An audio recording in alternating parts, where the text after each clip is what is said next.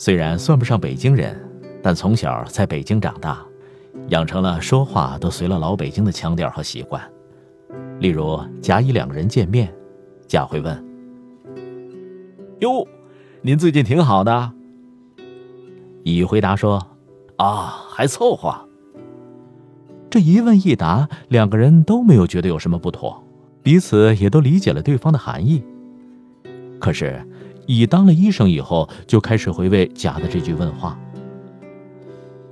他说：“最近挺好的，是问我身体挺好的，还是工作挺好的，还是其他什么挺好的？”甲有一天也当了医生，他也开始琢磨乙的回答：“那还凑合是什么意思？是好还是不好？”当然。生活当中这种似是而非、模棱两可的一问一答的对话，那就太多了。你像，得嘞，咱改天见。这改天见是明天见，还是一年以后见？哟，您吃了吗？他问这是吃了早饭呢，还是吃了午饭呢？当有一天我也当了医生。发现，在平素与病人的交谈当中，也自觉不自觉地把我老北京说话的习惯表现了出来。遇到心衰的病人，我会嘱咐病人少喝水；遇到胃肠道有问题的人，我会劝病人少吃点；遇到肥胖加上高血糖、高血脂、高血压的病人，我会叮嘱病人多活动；遇到老年人有营养状况差的，我就要求多吃点，吃点好的；遇到脑血管病后遗症、吞咽出现问题的病人。我就告诉家属，千万别让病人呛着。遇到中末期和肿瘤晚期的病人，我就规劝家属，只要病人不受罪就行了。作为说话人的医生，我，还有听话人的家属和病人，都没有觉得我的医嘱交代有什么问题，反而许多病人和家属看着我苦口婆心的说教和和颜悦色的服务态度，还对我千恩万谢。在之前，我从来没有得过什么奖赏。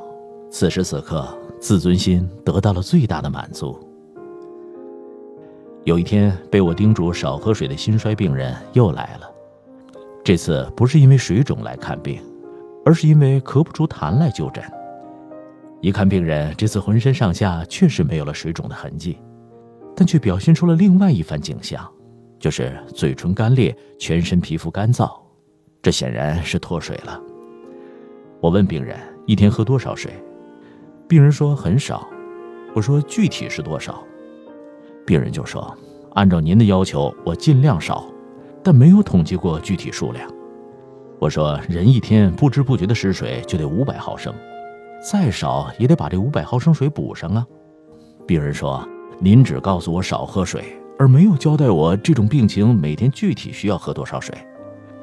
那我喝粥喝汤算不算水？这你也没告诉我呀。”话说到这儿，我也无语了。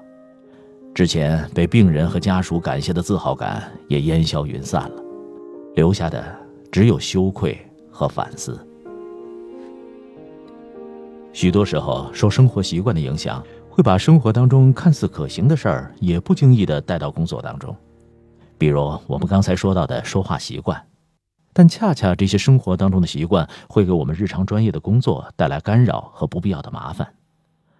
医学虽然是一支充满未知的科学，但它也需要严谨，也需要数字。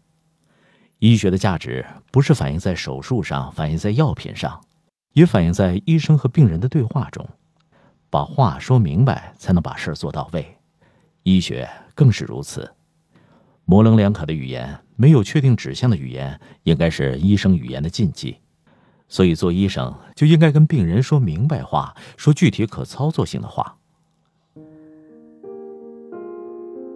现在我还居住在北京，平素还是在聊天当中继续按照老北京的讲话习惯和朋友交流，但在工作中我会尽量减少说那些类似多或少这种含混不清的词，而是用具体的数字告诉病人该如何做。比如每天需要喝多少毫升水，每天需要吃几两饭，我会尽量把让病人要做的事情讲明白、解释清楚。比如慢阻肺病人在家的室内温度控制在多少比较合适？吞咽困难的病人用什么体位和方法尽量减少呛咳的机会？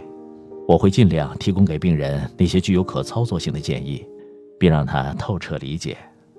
还有，肥胖的病人选择什么样的运动方式、运动时间，既可以改善心肺功能，又可以减少四肢关节的损伤，最后达到控制体重的目的。肿瘤晚期的病人。除了镇痛镇静治疗外，在没有吃饭禁忌的情况下，尽量少而精的补充饮食。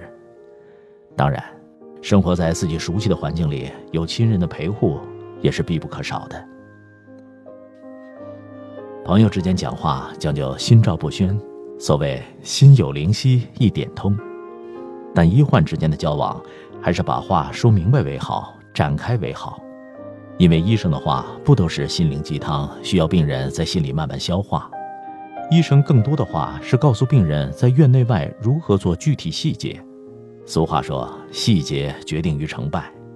医院不是官场，医生不要考虑言多于失，能把话给病人说明白的医生，定会事半功倍。